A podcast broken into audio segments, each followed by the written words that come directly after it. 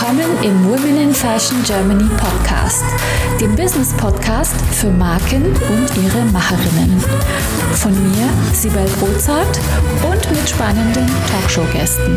Heute zu Gast Larissa Walter und Ulrike Heinz von Zoe Lu. Ihr Lieben, schön, dass ihr heute in unserer Show seid. Herzlich willkommen. Danke. Ja, vielen Dank. Wir freuen uns auch sehr. Ja. Wollt ihr mal erzählen, eine von euch, vielleicht Larissa, wer ihr seid und was ihr ganz genau macht? Mhm. Also wir sind Larissa und Uli, sozusagen Lou, die Gründerin des Handtaschenlabels ähm, Zoe Lou und sind damit seit 2017 auf dem Markt. Das Besondere an unserer Tasche erklären wir am besten erstmal, weil die meisten werden es wahrscheinlich noch nicht gesehen haben. Und zwar, man kann das Aussehen unserer Handtasche ver verändern, einfach indem man die Klappe wechselt. Wir haben eine klassische Saddlebag mit einem Überschlag, also mit einer Klappe und auf der Rückseite kann man mit einem Reißverschluss diese Klappe abnehmen und tauschen. Und wir haben circa 40 verschiedene Klappen in immer wechselnden, wechselnden Designs und so kann die Tasche immer komplett anders aussehen. Ja, und damit lösen wir ein Problem, das viele Frauen haben, und zwar, dass sie zu jedem Outfit immer die passende Tasche haben wollen. Und ja, das ist auch unser Motto, One Bag, Many Looks. Das klingt total spannend. Ich stelle mir das so vor wie so ein Baukastensystem. Eine Tasche, eine Klappe, was zum Dranhängen, ein paar Schulterriemen und so. Ist das so? Ja, genau, so ist es. Also wir haben nicht nur Klappen, die man wechseln kann, sondern man hat auch verschiedene Schulterriemen. Wir haben verschiedene Taschen-Bodyfarben und wir werden jetzt dann auch bald größere Taschenbodies noch bekommen. Dazu haben wir dann auch noch Geldbeutel, die, bei denen man Sachen wechseln kann. Also das ist unser Prinzip, dass wir nicht einfach nur wieder eine Tasche machen oder wieder einen Geldbeutel, sondern die sind alle smart, haben eine Funktion und haben ein schönes Design. Also da habe ich höchsten Respekt. Wie, wie, ist es, äh, wie ist es eigentlich dazu gekommen, dass ihr dieses Unternehmen gegründet habt? Wie, wie war die Idee dazu? War das bei euch auch so, dass ihr einfach selber nach sowas gesucht habt oder wie kam es? Also wir, ähm, Larissa und ich, wir kennen uns eben schon sehr lange, seit äh, Schultagen und ähm, haben Larissa hat dann bei ähm, Industriedesign studiert und hat dann als Handtaschendesignerin gearbeitet und ich bin eigentlich Grafikdesignerin und Larissa hat dann irgendwann zu mir gesagt, du Uli, was ich ähm, da in meinem Beruf mache, das können wir auch selbstständig machen. Und ja, dann haben wir uns zusammengetan, das war schon 2010 und haben ähm, schon mal ein erstes Taschenlabel damals ähm, gegründet das äh, haben wir auch drei Jahre ziemlich erfolgreich gemacht, aber dann ähm, war es leider ein bisschen schwierig mit dem Handel. Also wir haben damals ganz klassisch in den Lederwarenhandel verkauft. Und ähm, ja, das haben wir dann nach drei Jahren leider aufgeben müssen, haben dann ähm, ähm, noch Auftragsdesign für verschiedene Firmen gemacht, ähm, Handtaschen und ja, in, in allen Formen und ähm, ja, und dann haben wir uns 2017 ähm, oder eigentlich schon früher haben wir überlegt, hm, also irgendwie würden wir gerne mal wieder was Eigenes machen, weil dieses Auftragsdesign für andere ist leider echt äh, ja nicht so besonders spannend. Hat uns irgendwann ziemlich genervt, um es deutlich zu sagen. Und dann ähm, ja, irgendwie kam uns diese Idee, also wir haben halt gedacht, wir wollen nicht das hundertste Taschenlabel gründen, sondern ähm, wollen einfach was machen, was es so noch nicht gibt auf dem Markt und was halt einen deutlichen äh, Mehrwert für die Frau an sich bietet. Und dann kam uns die Idee mit der mit der austauschbaren Klappe und ja, so ähm, also wir haben halt sehr viel über über Alternat oder über Taschen nachgedacht. Was kann man machen, um die spannend zu, zu, um was Besonderes zu machen? Und so kam, so sind wir irgendwie auf diese Idee gekommen. Also es war, ein, ich würde sagen, ein Geistesblitz. ja, und sowas oh. habe ich tatsächlich auch sonst noch nicht gesehen. Ähm, mich würde interessieren, was mit eurem ersten Label die Herausforderung im Handel war. Was war da so schwierig? Ähm, es war tatsächlich am Anfang ähm, ein super Start auch dort. Wir hatten, wir haben das auch unter dem Namen Zoe Lu schon gemacht und haben Ledertaschen gemacht, eigentlich ähnlich im Style wie Liebeskind, nur etwas schöner und ähm, aus schönerem Leder und etwas teurer. Also so 20, 30 Euro waren wir teurer und haben dann ganz schnell eine Vertriebsagentur gefunden, die total begeistert war von unseren Sachen und hat die, die haben die gleich auf diverse Messen mitgenommen und haben die auch extrem erfolgreich in der ersten Saison gleich in den Handel hineinverkauft. Und zu dem Zeitpunkt war es so, das Liebeskind war super groß und hat den Markt echt beherrscht und dominiert. Und alle Händler wurden dann auch schon so ein bisschen von denen, ja, ich sag jetzt mal, geknebelt, weil die hatten halt dann schon so, ähm, du musstest so und so viele Taschen abnehmen und so und so viele pro Saison bestellen. Und das war halt oft für kleine Händler gar nicht so möglich. Und die waren total froh, dass es eine Alternative gab und haben uns dann gekauft. Was wir aber damals total unterschätzt haben, war einfach, wie stark die Marke Liebeskind schon war. Und wir waren halt ein No-Name. Also, und wir haben überhaupt kein Marketing betrieben. Wir haben damals einfach gedacht, ja, die Tasche ist jetzt im Handel, super, da wird sich das schon abverkaufen, ja. Und wir waren wirklich in guten Läden. Also wir waren bei Karstadt Alsterhaus, ähm, äh, Oberpollinger in München und in wirklich tollen Boutiquen. Aber die meisten Endverbraucher haben dann halt doch zu Liebeskind gegriffen, weil wir einfach halt noch keine Marke waren und hatten keinen ja, hatten nicht so eine hohe Relevanz und dann waren wir auch noch so 20 Euro teurer. Und ja, das war dann, war dann für uns leider irgendwann das K.O.-Kriterium. Dann kamen noch ein paar Sachen hinzu, wie ähm, ja, wir hatten Probleme mit unserem Lieferant, der konnte dann plötzlich die Qualität nicht mehr liefern. Wir haben keinen pass äh, adäquaten Ersatz gefunden. Wir haben das eben mit dem Marketing gar nicht betrieben und haben das gar nicht gewusst und haben das alles total unterschätzt. Und ja, dann mussten wir es leider nach drei Jahren aufgeben. Wann habt Und, ihr gesagt, jetzt hören wir auf? Wie, wie habt ihr die Entscheidung gefällt? Oder was war so, ja, wo ihr gesagt habt, jetzt, jetzt müssen wir die Reißleine ziehen? Es war eigentlich so, dass ähm, die Händler uns tatsächlich dann nicht mehr gekauft haben. Also ich weiß noch, ich bin dann auf der Messe in Berlin gestanden und ähm, ja, die, die haben sich einfach nicht mehr dafür interessiert das ist halt ähm, leider schade, wenn halt was bei denen nicht sofort Umsatz generiert, dann probieren sie vielleicht noch eine zweite Saison und wenn es dann aber nicht so richtig einschlägt, wie sie gehofft haben, dann ist man halt genauso schnell draußen, wie man halt auch reinkommen kann. Und ja, das war dann eigentlich für uns ähm, das Ausschlaggebende und auch eben das, was die Larissa schon gesagt hat, dass wir Probleme dann auch mit dem Lieferanten, also mit unserem Produzenten hatten, da kam beides zusammen und dann hatten wir eigentlich gar keine große Wahl, haben dann das leider aufgegeben. Also dieses Phänomen, das erzählen ganz, ganz viele. Das kenne ich auch im Fashion-Bereich und so weiter, weil es gibt so viele Produkte auf dem Markt und dass dann eben die größeren den Markt dominieren und die kleineren Marken genau diese Herausforderung haben, wie ihr sie gehabt habt. Das ist, glaube ich, sehr, sehr gängig. Äh, Habe ich schon so häufig gehört und deswegen ist es auch schön, dass ihr da so offen drüber sprecht und das auch mit unseren Zuhörerinnen und Zuhörern teilt, weil es ist ganz, ganz wichtig. Ähm, viele denken ja, wenn ich jetzt im Handel bin, habe ich es geschafft, aber da gibt es so viele Unwägbarkeiten, an die man überhaupt gar nicht denkt am Anfang, ja. Äh, und vielleicht habt ihr auch was meint ihr? Vielleicht habt ihr auch einfach den falschen Zeitpunkt erwischt. Vielleicht war der Zeitpunkt einfach falsch, als Liebeskind so eine Hochphase hatte. Das hat sich ja irgendwann auch so ein bisschen verändert. Oder habt ihr euch an den orientiert in irgendeiner Form? Oder was hat euch Orientierung gegeben damals? Ähm, nee, das war, also die Taschen, die wir damals gemacht hatten, war, waren einfach so der Trend. Also das war, das war damals in, das waren die Taschen, die wir selber gerne tragen wollten. Wir haben sie halt eben nur in, wir haben sie ein bisschen femininer, ein bisschen weniger sportlich gemacht jetzt als Liebeskind, würde ich sagen. Und ja, ich, also ich glaube, wir hätten ein anderes Setting haben müssen dafür, dass wir erfolgreich hätten werden können. Hatten wir aber nicht und wir wussten es auch nicht. Und deswegen war es dann doch der falsche Zeitpunkt, weil wir halt auch dieses Know-how nicht hatten einfach. Ja, klar, ja, wir hatten tatsächlich. ja, genau. genau. Und, ja, und wir hatten tatsächlich genau auch gedacht, wenn wir im Handel sind, dann haben wir es geschafft, weil dann sieht uns ja der Endverbraucher und der wird uns dann schon kaufen. Das war auch genau unsere Denke. Also wie du gesagt hast. ja, das höre ich ganz häufig und die Erfahrung habe ich selber auch gemacht. Insofern, ja, mhm. äh, es ist auch das Lehrgeld, was wir immer alle bezahlen, wir Markenaufbauerinnen. ja, ja spannend. Ja, und wart ihr damals genau. zu zweit oder wie groß seid ihr gewesen als Firma damals? Ja, wir waren damals zu zweit und hatten eben dann eine Vertriebsagentur, die quasi den ganzen Vertrieb für uns übernommen hat.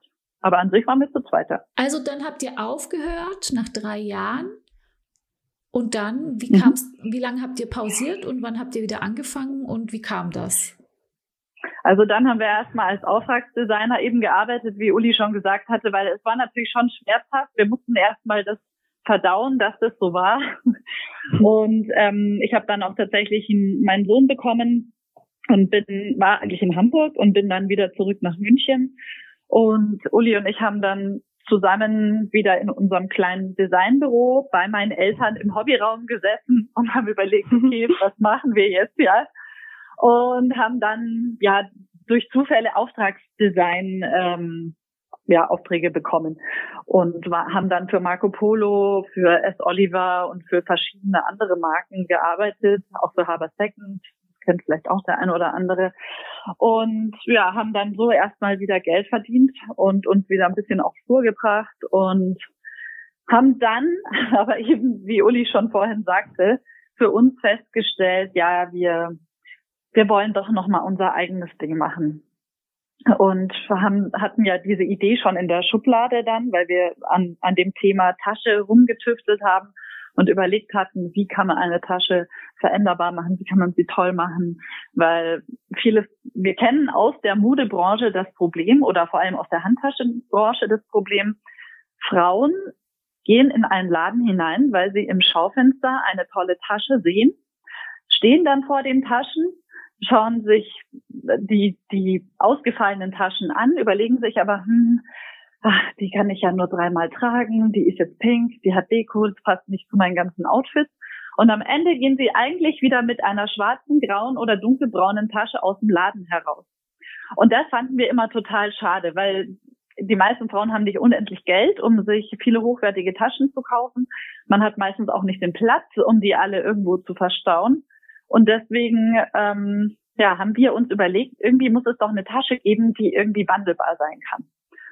Und ja, an der Idee haben wir dann gearbeitet. Und als wir sie hatten und wieder sehr frustriert waren von dem Auftragsdesign, haben wir gesagt, komm, jetzt lass uns das einfach nochmal probieren. Wir machen das jetzt nochmal. Und äh, ihr habt ja im Preissegment, ihr seid ja so, wenn ich das richtig kalkuliert habe vorhin, mit allem drin und dran. Man zahlt ja so den, den Body und die, vielleicht noch eine Klappe und vielleicht noch eine Kette. Dann ist man ja so, glaube ich, mit 300, 400 Euro dabei. Ist das richtig?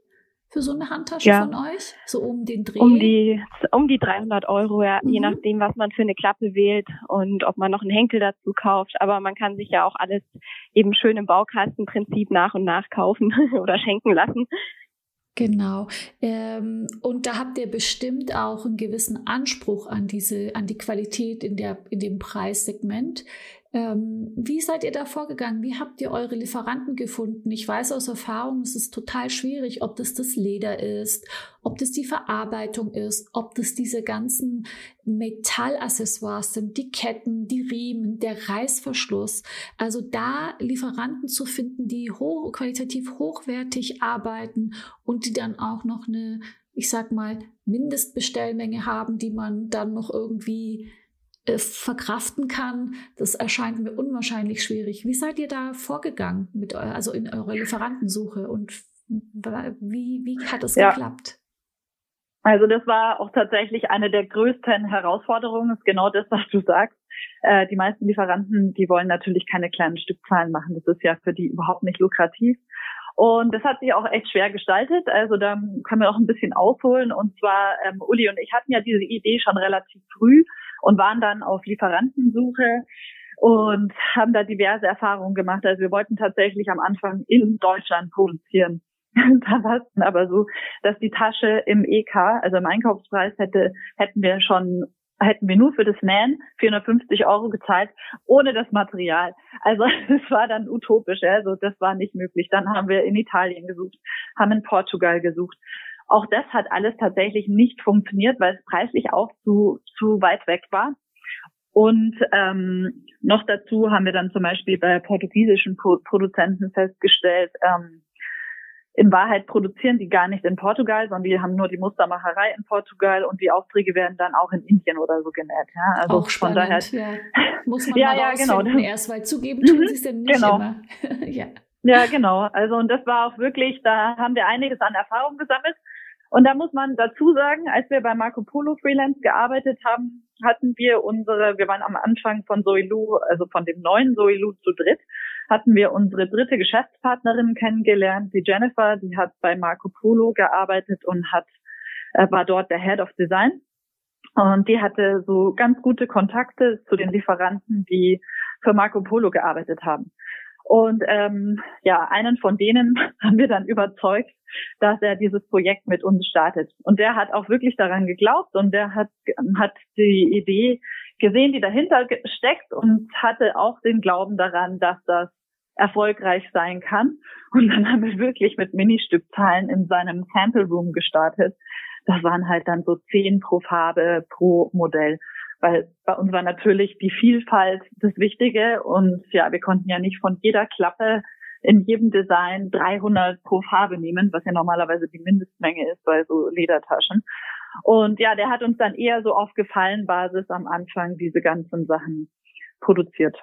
Das heißt, man braucht natürlich auch jemand, der einen unterstützt, mentort oder wohlwollend ist, am Anfang und an die Sache glaubt, weil sonst hat man überhaupt gar keine Chance, in so einen Markt reinzukommen. Und bei der Preisgestaltung, sag mal, Habt ihr dann gedacht, okay, die Tasche muss, darf maximal so und so viel insgesamt kosten und das heißt, der Einkauf darf maximal so und so viel kosten? Oder habt ihr es andersrum gemacht? Erstmal geguckt, was es kostet in der Produktion und dann so den Preis entsprechend angepasst? Ja, so haben wir es eigentlich gemacht. Also wir haben schon auch immer noch ja den Gedanken, im Handel zu verkaufen. Der hat ja immer eine gewisse Spanne. Von daher ähm, muss man halt einfach auch einen gewissen Preis ansetzen. Ähm, aber wir wollten auf jeden Fall in diesem mittleren Preissegment bleiben, dass die Tasche eben eine Designertasche ist, aber erschwinglich dann doch für viele Leute. Das heißt, ihr habt euch schon auch Gedanken gemacht, dass es maximal die Tasche im Verkauf maximal so und so viel den Endprodukten, äh, den Endkunden kosten darf. Genau. Und ja, ja, genau. dann schon mhm. so ein bisschen auch geschaut, dass das äh, in der ja, in der Produktion. Ja, auf jeden Fall. Auch in die Richtung. Also wir geht. sind halt, ja, und wir sind halt ehrlicherweise auch von dem ausgegangen, was wir gerne uns gewünscht hätten, was es halt so irgendwie nicht unbedingt gab. Also, weil ich möchte gerne eine, eine hochwertige Tasche haben, also eine qualitativ gute Tasche. Ich wollte eine Ledertasche und in einem schönen Design. Aber ich möchte, ich bin zum Beispiel auch niemand, der bereit ist, für Taschen 1500 Euro auszugeben. Ja, also ich hatte solche Taschen und die lagen dann immer in der Schublade, weil ich sie behütet habe, weil ich dachte, hm, nee, die nehme ich jetzt lieber nicht. Dann, was weiß ich, wird die dreckig, ich kommt Regen drauf, was weiß ich, ja. Und hatte sie dann oft in der Schublade liegen und hat mir so eben so, so Mittelpreisklassen Taschen gekauft, die ich äh, immer getragen habe. Und dann haben wir uns gedacht, das macht ja eigentlich wirklich viel mehr Sinn, weil wenn dann so eine Tasche mal durch ist, dann kannst du sie auch wegtun. Aber es ist halt nicht so, dass du dann eine Tasche für 1500 Euro äh, dem, dem Müll übergibst. Möchtest auch du mit deinen vorhandenen Potenzialen, Fähigkeiten und Kenntnissen deine unverwechselbare Marke im Fashion- und Lifestyle-Segment aufbauen? Ich helfe dir gerne bei der Gründung deiner eigenen Marke und biete dir meine Erfahrungen, meine Plattform und den Zugang zu meinem exklusiven Netzwerk. Treffe jetzt deine Entscheidung und vereinbare dein kostenfreies Gespräch auf womeninfashion.de slash mentoring. Jetzt haben wir ja schon 2021, das heißt, ihr seid jetzt fast vier Jahre am Start. Und äh, erzählt doch mal, wo ihr jetzt steht, wie sich die Firma Soilu jetzt in den vier Jahren entwickelt hat. Wie viele Mitarbeiter seid ihr? Wie verkauft ihr? Was ist passiert? Wie war eure Erfolgsgeschichte oder ist eure Erfolgsgeschichte?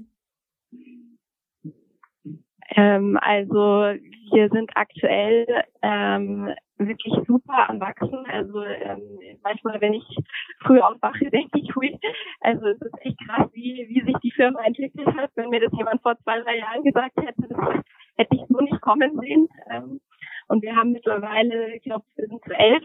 Also ähm, haben jetzt wirklich schon einige Leute, die für uns arbeiten und ein super nettes Team. Aber also der Anfang war schon auch nicht so einfach. Ähm, vielleicht, Larissa, magst du da noch was dazu sagen, wie wir uns entwickelt haben? Ja, also ja, der Anfang war tatsächlich nicht so einfach und lustigerweise haben wir auch wieder Ähnliches unterschätzt wie beim ersten Mal und zwar das Marketing. Also wir waren halt so in Designermanier, oh, wir haben ein tolles Produkt und sieht total schön aus und jeden, den wir treffen, der findet es total toll. Das muss ja gekauft werden. und so ein bisschen blauäugig sind wir dann doch auch wieder daran gegangen. Andere machen vorher die Marketingstrategie äh, und äh, bringen dann erst das Produkt. Wir haben erst das Produkt gebracht. und ähm, ähm, ja, dann am, also so ganz zum Start von Soilu, als unser Online-Shop im November ähm, dann da war, haben wir echt ganz gut verkauft. Das waren natürlich aber eher so Friends, Families and Fools, würde ich jetzt sagen. Und ähm, dann so im Laufe des Jahres 2018 am Anfang ist es echt ziemlich eingeschlafen. Wir mhm. haben dann schon angefangen mit ein bisschen Instagram-Marketing. Wir haben Werbung geschaltet über Facebook und Instagram. Aber das war halt auch alles selbst gemacht. Also in dem Fall von mir und ich kannte mich eigentlich damit auch überhaupt nicht aus. Ich habe das halt mal irgendwie probiert. Und ja, ich würde sagen, dann so bis in den August hinein wurde es immer schleppender. Also wir haben dann wirklich, ja, es war wirklich sehr frustrierend. Im August haben wir wirklich gar nichts verkauft. Und das war wirklich so, dass wir gedacht haben, oh nein, müssen wir jetzt wieder Auftragsdesign annehmen, da haben wir überhaupt keine Lust drauf und so. Und dann äh, kam eine glückliche Fügung. Es hat über eine Instagram-Werbung eine Bloggerin unsere Tasche gesehen. Und da waren Uli und Jennifer gerade beide im Urlaub. Das war ziemlich lustig. Die hat uns dann angeschrieben, oh, das gefällt ihr total gut, so ein tolles Konzept, sowas hat sie ja noch nie gesehen und ob sie, ähm, ob wir denn mit ihr was machen wollen. Ja, und dann habe ich halt ihr geantwortet, ja, also wenn sie möchte, kann sie sehr gerne mal bei uns vorbeikommen und sich das alles anschauen. Aber also wir haben jetzt halt kein Geld. Also eine Tasche könnte sie gerne haben, aber ähm, Budget haben wir für sie jetzt nicht, um da eine bezahlte Kooperation zu machen. Und dann äh, kam die vorbei und war noch begeisterter, als sie aus der Instagram-Werbung davon schon war. Und ähm, ich habe ihr das alles erklärt, gezeigt und so. Und dann hat sie gemeint, ja, ähm, also soll ich die Tasche mal meiner Community vorstellen? Da habe ich gemeint, ja, bitte, auf jeden Fall.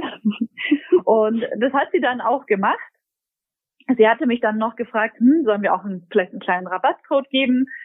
Da habe ich dann so, hm, weiß ich nicht, weil ja, das wollen wir eigentlich nicht und hin und her. Dann habe ich gedacht, naja, also wir haben gar nichts verkauft, den ganzen August nicht soll sie doch mit einem Rabattcode ähm, das Ganze posten. Wenn wir dann irgendwie zehn Taschen verkaufen, ist es ja schön. und dann hat, ist sie nach Hause gegangen und hat eine Story über unsere Tasche gemacht, die 20 Minuten ging und hat dann diesen Code gepostet und dann hat bei uns die Kasse geklingelt. Das war unfassbar. Also wirklich. Und dann waren wir, ja, ja das war echt lustig. Ich Nach einem Tag waren wir ausverkauft. Ja, wie lange hat es gedauert? 20 Stunden. 20 Stunden. In 20 Stunden war ja. ihr ausverkauft. Ja. Und Uli, du warst im ja. Urlaub. Ja, genau, ich war im Urlaub und wir hatten, also ich habe diese App von unserem Online-Shop auf dem Handy und am Anfang hatte ich das so eingestellt, dass immer, wenn was verkauft wurde, das gebimmelt hat. Und ich lag am Strand und auf einmal hat die ganze Zeit meine App gebimmelt und ich wusste gar nicht, was passiert ist. Und dann so irgendwann zu Larissa hat gesagt mal, Larissa, was ist denn los?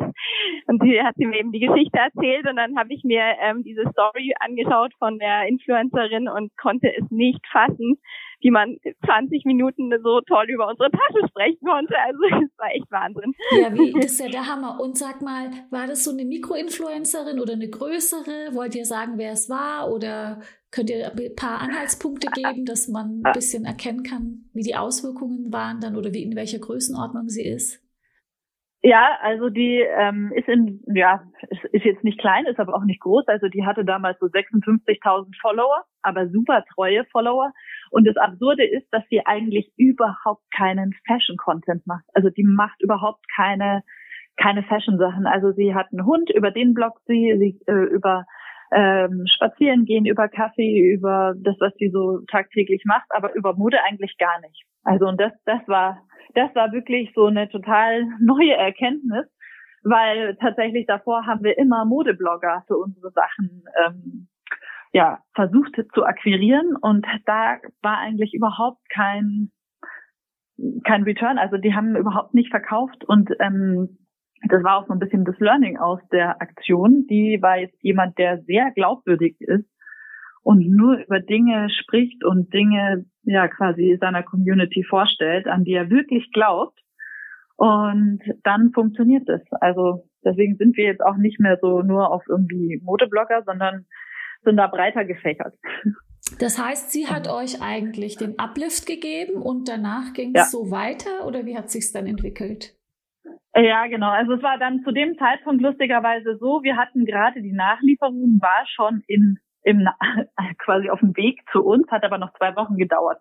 Und dann war ja alles so schnell ausverkauft und dann hat die wirklich, also wir haben Nachrichten bekommen, nochmal, ich wollte es gerade kaufen, wo ich jetzt ist alles weg und dann kommt es wieder und so ging das bei ihr auch. Dann haben wir gesagt, okay, dann ähm, wiederholen wir das halt, wenn die Ware wieder eintrifft bei uns. Dann haben wir das nochmal gemacht dann war das wieder so erfolgreich. Also es war Wahnsinn. Und ähm, das war dann, das war im Oktober. Und dann ging es auch auf Weihnachten zu und dann haben die Leute alle, also alle Leute, die, oder die meisten, die unsere Tasche dann gekauft hatten im ersten Schwung bei ihr, haben dann wirklich auch Weihnachtsgeschenke gekauft. Also haben sich zu Weihnachten eine neue Klappe, neuen Riemen, alles Mögliche schenken lassen. Und ja, so, so äh, war dann unser erster Erfolg. Parallel dazu muss man sagen, ähm, da ja, also an dem Wochenende, als sie diese tolle Story dann gemacht hatte, habe ich, hatte ich uns parallel angemeldet zu das Ding des Jahres. Das ist die Sendung, richtig? Ja, genau. Also mhm. da hatte ich uns parallel angemeldet und ähm, ja, wir wurden dann äh, auch angenommen und hatten ja dann im März unseren Auftritt dort, also beziehungsweise die Ausstrahlung der Show war im März. 19 und, dann? Also, März 2019? Ja, 19, genau. Mhm. Mhm. Und tatsächlich, also diese beiden Ereignisse ähm, haben uns total gepusht und haben uns in die richtige Richtung gebracht. Und ja, seitdem geht's äh, stetig bergauf. Das Ding des Jahres kenne ich jetzt nicht. Ist das auch sowas wie Höhle der Löwen, wo man Investoren bekommt? Oder wie ist eure Firma auf elf Personen gewachsen? Wie ist das passiert? Also das Ding des Jahres ist äh, eine Erfindershow, allerdings nicht, wo man Investoren ähm, gewinnen kann, sondern ähm, wo man sich mit anderen Marken duelliert sozusagen. Ähm, und am Ende der Show gibt es dann einen Gewinner, der ähm, damals konnte man, glaube ich, Geld gewinnen. Ähm, und ja, das war halt für uns, wir sind halt so einfach so einem Millionenpublikum bekannt geworden. Und wir haben dann auch zur Ausstrahlung eine riesen Party zu Hause gemacht und so. Das war schon Wahnsinn. Und wir haben einfach das ganze Jahr 2019, also die Ausstrahlung war im März, immer noch davon profitiert. Also uns haben die Leute immer noch auch im Dezember oder November geschrieben, hey, ich habe euch ähm, auf das äh, in das Ding des Jahres kennengelernt und ähm, habe jetzt meine erste Tasche gekauft. Also die haben nicht alle sofort gekauft, aber ähm, es hat uns einfach unglaublich also das ganze Jahr über was gebracht. Und so haben wir wahnsinnig viele Kunden gewonnen. Ja, das ist die Macht und, des Marketing, die ihr am Anfang unterschätzt habt, genau. Also ja. das heißt, eure Hauptmarketingaktionen waren äh, Social Media und Fernsehen, die euch quasi so ähm, vorangebracht haben. Ist das richtig? Ja, genau. Ja, also genau und das also Social Media, das betreiben wir ja mittlerweile wirklich in sehr großem Umfang. Dafür haben wir auch jetzt mittlerweile zwei Mitarbeiterinnen, weil du auch gefragt hast, wie wir gewachsen sind. Ähm, das war jetzt halt einfach notwendig ähm, und das beschert uns nach wie vor ähm, immer mehr Kunden und ähm, und Verkäufe, ja. Und wie für welchen, wie habt ihr euch für eure Vertriebskanäle entschieden? Ich glaube, wenn ich es richtig gesehen habe, ist ja alles jetzt hauptsächlich online. Oder habt ihr noch, äh, arbeitet ihr noch mit dem Handel? Und wie ist das so gekommen? Warum habt ihr euch dafür entschieden? Ähm, also wir arbeiten ähm, eigentlich ja hauptsächlich online. Wir haben zwei kleine Läden, die ähm, die unsere Taschen auch offline vertreiben sozusagen. Ähm, aber wir haben eigentlich von Anfang an gesagt, wir wollen online verkaufen und ähm, gerade auch jetzt in der Kombination mit dem Social Media funktioniert es halt einfach äh, sehr gut. Ähm, mit Aktionen und ähm, Codes und genau. Kommt also wir haben eigentlich Handel noch in Frage oder kommt Handel gar nicht mehr in Frage für euch? Oder würde, wenn sich da der Handel meldet, wäre das für euch auch okay? Wir haben immer wieder mal Anfragen. Es kommt aber tatsächlich ein bisschen drauf an. Und wir haben kein richtiges Händlerkonzept aktuell, weil es funktioniert halt auch bei uns online gerade so gut, dass ähm, ja, wir haben kaum Zeit, uns damit zu befassen und uns darum zu kümmern. Und ähm, ja, du weißt ja auch, wie die, wie die Marge im Handel ist. Deswegen frage das, ich. Ja, also wir müssten ja so viel mehr verkaufen, um dahin zu kommen, wo wir jetzt sind. Und dann gibt's natürlich immer diese ganzen Sachen, die da am Handel noch dranhängen. Dann kannst du nicht mehr online machen, was du willst. Wenn wir mal irgendwo einen Rabattcode machen wollen, würde das nicht funktionieren, wenn wir im Handel sind und so weiter. Also da müssen wir unser ganzes Geschäftsmodell nochmal überlegen. Vielleicht ist es bei eurem Produkt auch so, es war ist zumindest bei meinem so, dass ich dann natürlich auch viel Erklärungsbedarf äh, hatte, also mit meinem Teschi, das sind so, die sehen aus wie Schlüsselanhänger, sind aber Taschenhalter, mhm. die man an die Tasche klippt ähm, und die ein bisschen pimpt, auch individualisiert. Die gibt's in ganz verschiedenen Modellen und ich war da eben auch im Handel damit, auch bei Bräuninger etc. Äh, und das ist so erklärungsbedürftig einfach, dass ich dann quasi dann auch Stände in den im Handel hatte und vor Ort war und es erklärt habe. Und am Ende, wenn man eben diese Kosten alle dafür abzieht, die das dann mit sich bringt, vielleicht auch der größere, das größere Warenlager, die größere Produktion, das bindet ja auch alles Liquidität, dann ist es am Ende im Handel fast wie eine, eigentlich auch wie eine Marketingaktion. Also seht ihr das auch so? Ja, ja. unterm genau. Strich. Genau. Ja. Also wir haben uns eh auch schon überlegt, ähm, das wäre vielleicht für uns ein, ein gangbarer Weg, dass wir halt ähm, schauen, Boutiquen oder irgendwelche interessanten Läden für uns rauszusuchen, die anzusprechen und das Ganze eher auch als Marketingaktionen zu sehen, dann in solchen Läden zu verkaufen, ähm, als jetzt da wirklich also richtig drauf zu setzen, weil genau wie die Larissa schon meinte, die Marge halt extrem gering ist, beziehungsweise das, was bei uns hängen bleibt, extrem gering ist. Hm, weil man muss ja wirklich ganz schön viel abgeben. Äh, ich glaube, das ist bei euch der Faktor auch 2,6 oder 2,8 oder sowas ja. im Taschenbereich. Mm, genau. Ja, das muss man ja. sich mal durchrechnen, genau, was da noch übrig bleibt. Das ist so gemein. Als Unternehmer hat ja. man dann das ganze Risiko, geht in Vorkasse, macht alles und am Ende verdient der Handel mehr als der Unternehmer und das ist irgendwie stimmt da. Ich sage immer, da stimmt was im System nicht. Also es kann eigentlich nicht sein. Ich, die, der Handel hat auch seine Berechtigung, aber treibt mhm. eigentlich dadurch die Preise so in die Höhe. Also stell dir mal vor, da müsste eure Tasche dann eben, was weiß ich, zweieinhalbfach mehr kosten, damit es gleich mhm. rauskommt oder so. Das ist ja irgendwie ja, ja. absurd. Ja, und, und man muss halt auch sagen, also wir haben am Anfang auch überlegt, äh, wieder nochmal in den Handel zu verkaufen. Also vor allem unsere dritte Geschäftspartnerin ähm, die jetzt allerdings auch aus Soilu ausgestiegen ist dieses Jahr, die ähm, wollte gerne eigentlich, dass wir es auch im Handel nochmal probieren. Und ähm, wir waren dann auch auf einer Messe in Berlin und ähm, sie hatte echt gute Connections, also sie war gut mit Vertriebsagenturen und so weiter verbandelt, auch mit manchen Händlern. Aber dann waren wir auf der Messe in Berlin gestanden, also zu dritt, alle haben die Kinder organisiert ähm, mit mit den Männern zu Hause und ähm, haben einen Messestand gebaut, waren dann sogar mit jemandem, der eine Vertriebsagentur hat, auf dieser Messe und ähm, ja haben sehr viel Geld dafür ausgegeben und haben gar nichts verkauft, weil die Händler zu uns gesagt haben, ja, mal sehen, ob ihr dann noch da seid in einem Jahr oder in zwei. Und das war halt total frustrierend für uns, ja, weil wir uns gedacht haben, ja geil, wenn uns keiner kauft, dann werden wir natürlich nicht mehr da sein, ja, weil wie sollen das gehen? Also wir können ja nicht von nichts verkaufen leben, ja. Also und das war, das war echt ein, ja, das war ein bisschen ernüchterndes Erlebnis dann wieder. Und dann haben wir gesagt, komm, dann lass uns jetzt einfach online ähm, durchstarten und da haben wir auch den direkten Kontakt mit den Kunden. Und das muss man auch sagen, das ist total toll, ja, weil wir kriegen ständig Feedback. Wir beziehen die Kunden bei uns ja auch noch ein bisschen in die Designprozesse und in alles mit ein. Also wir wollen ja wissen, was wollen unsere Kunden haben, was wollen sie kaufen, ja. Da machen wir gerne Umfragen und die nochmal, keine Ahnung, wollt ihr nochmal Leo-Designs haben? Wollt ihr eine silberne Klappe? Wollt ihr eine blaue Schlangenklappe? Und ähm, das lieben die, da machen die mit und wir haben direktes Feedback und wir wissen halt auch, für wen wir das machen, wenn wir das machen, ja. Weil, und im Handel ist es ja immer so, da hast du ja quasi nochmal die zwischengeschaltet und hast letztendlich nicht diesen direkten Draht. Der ist bei uns super hilfreich. Ihr zwei, Larissa und Ulrike und dein Baby, ich höre es ganz süß im Hintergrund. Oh nein, wer ist denn das? Der Felix. Der Felix, hallo Felix. Er ist jetzt drei Monate alt und stellt Wie mich cool. vor Herausforderungen. Aber es klappt, finde ich sehr gut. Working Moms. Ja. Ähm, was ich euch fragen wollte.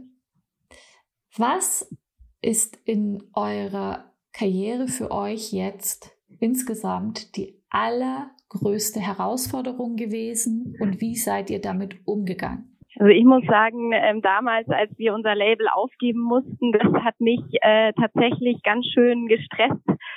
Ähm, das war so, ähm, sag ich mal, die erste sehr negative Erfahrung, die ich gemacht habe.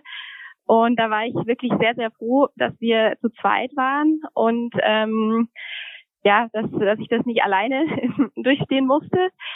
Und ähm, was mich aber danach, also oder was ich, was ich jetzt, ähm, was man daraus oder was ich daraus mitgenommen habe, ähm, danach unsere, also kam ja die Zeit der Selbst, also der der ähm, Designarbeit für andere Unternehmen und ähm, das war für mich tatsächlich ähm, die, also die kamen alle auf uns zu und wollten mit uns zusammenarbeiten, weil wir irgendwie von unseren alten Berufen so gute Kontakte hatten. Und es hat mir einfach gezeigt, es geht immer weiter und irgendwas kommt immer. Und ähm, äh, wenn man selber sich halt, ja, wenn man wenn man irgendwie gut vernetzt ist, wenn man selber auch alles dran setzt, dann ähm, braucht man eigentlich keine Angst zu haben. Und irgendwie ähm, hat mich das für jetzt für das neue Label, also für Soilu 2, sag ich mal, ähm, hat mir das sehr geholfen, weil ich jetzt eigentlich gar nicht mehr so eine große Angst habe, dass irgendwas schief geht. Oder wenn irgendwas passiert, dann muss man halt eine Lösung finden. Mhm. Larissa, willst du noch was dazu sagen oder nächste Frage? Ja, nee, das ist tatsächlich bei mir ähnlich. Also ich bin jetzt ein bisschen weniger ängstlicher Typ als die Uli, sage ich mal. Ich habe eigentlich immer Vertrauen, dass es weitergeht. Aber das war auch so eine Augen, also wie die Uli schon gesagt hat, es war so eine augenöffnende Erfahrung, dass wir Vertrauen haben können in uns selbst, dass es immer weitergeht. Und aber auch das Durchhaltevermögen ist einfach wichtig. Und dass eine einmal scheitern nicht bedeutet, dass man immer scheitert. Man kann noch zweimal, dreimal scheitern und dann wieder was machen und ähm, dann kann es funktionieren. Und ja, ich sehe das jetzt auch so. Für uns ist, wir sind jetzt dran und ähm, ja, hätten wir früher aufgegeben, würden wir das jetzt nicht machen, was wir gerade machen. Sehr schön. Und sag mhm. mal, was ist ähm, der größte Erfolg gewesen, den ihr in eurem, in eurem beruflichen Werdegang gehabt habt? So, so ein Chaka-Moment, den ihr mit uns teilen möchtet? Also ich finde, also die Erkenntnis, dass ähm, unser Produkt so gut ankommt, also dass wir kriegen so gutes Feedback von unseren Kunden. Und ähm, die teilen alle diese Begeisterung. Und das finde ich äh, super schön und total, das, das, ja, das gibt mir das Gefühl, dass wir halt erfolgreich sind mit dem, was wir tun. Also weil wirklich jeder, der unsere Tasche gekauft hat oder damit in Berührung kommt, ist so begeistert. Und ich meine, wir haben jetzt teilweise Leute, die haben 70 Klappen und mehr und haben äh, alle Taschenbodies und so weiter und es spricht schon echt für sich. Ja, und das, das finde ich äh, total schön. Das ist jetzt nicht ein Moment, weil den gab es halt jetzt schon öfter. und ja, das ähm, finde ich total toll. Ja, für mich ist es eher, oder das ist für mich natürlich auch total toll alles. Ich finde es aber auch einfach so schön, dass wir so ein tolles Team jetzt mittlerweile sind. Also wenn mir mal jemand gesagt hätte, dass wir irgendwie zehn oder neun Mitarbeiter haben würden, dann äh, weiß ich auch nicht. Das hätte ich einfach nicht für möglich gehalten. Und ich ähm, also 2019, als äh, man noch in größeren Gruppen sich äh, zusammentun konnte, hatten wir auch so eine schöne Weihnachtsfeier und ich weiß noch, da standen wir dann da am Tisch und haben eine ganz kleine Rede gehalten und ich habe irgendwie ich, also es hat mich einfach total begeistert und ähm, ja, es war so für mich auch so ein ganz toller Moment. Sehr schön. Und gibt es an der Stelle noch einen Tipp, den ihr mit den Zuhörerinnen und Zuhörern äh, draußen teilen möchtet oder noch etwas, was ihr sagen möchtet? Ja, also für uns, ähm, wie gesagt, der erste Tipp ist Durchhaltevermögen und der zweite ist bei uns echt auf das Bauchgefühl hören. Mhm. Also ja. wir haben, bei uns ist es so, wenn wir nicht nach unserem Bauchgefühl handeln, machen wir einen Fehler. und wenn hören, dann machen wir es richtig. Und das haben wir auch gelernt. Das haben wir auch mit Lehrgeld bezahlt, hin und wieder mal. Aber ja. es ist okay, weil dann haben wir uns gedacht, wenn wir Lehrgeld dafür bezahlt haben, jetzt wissen wir, wir hören auf unseren Bauch. Genau. Dem kann ich nichts hinzufügen. Dem kann auch ich nichts mehr hinzufügen. Es hat super Spaß gemacht, mit euch zu sprechen. Vielen Dank, dass ihr bei uns in der Show wart. Und äh, ich freue mich, wenn wir uns auch bald oder mal persönlich sehen. Vielen Dank fürs Gespräch. Ja, vielen Dank, Super dass gerne. wir dabei sein durften. Genau, vielen Dank. Hat Spaß gemacht. Ja.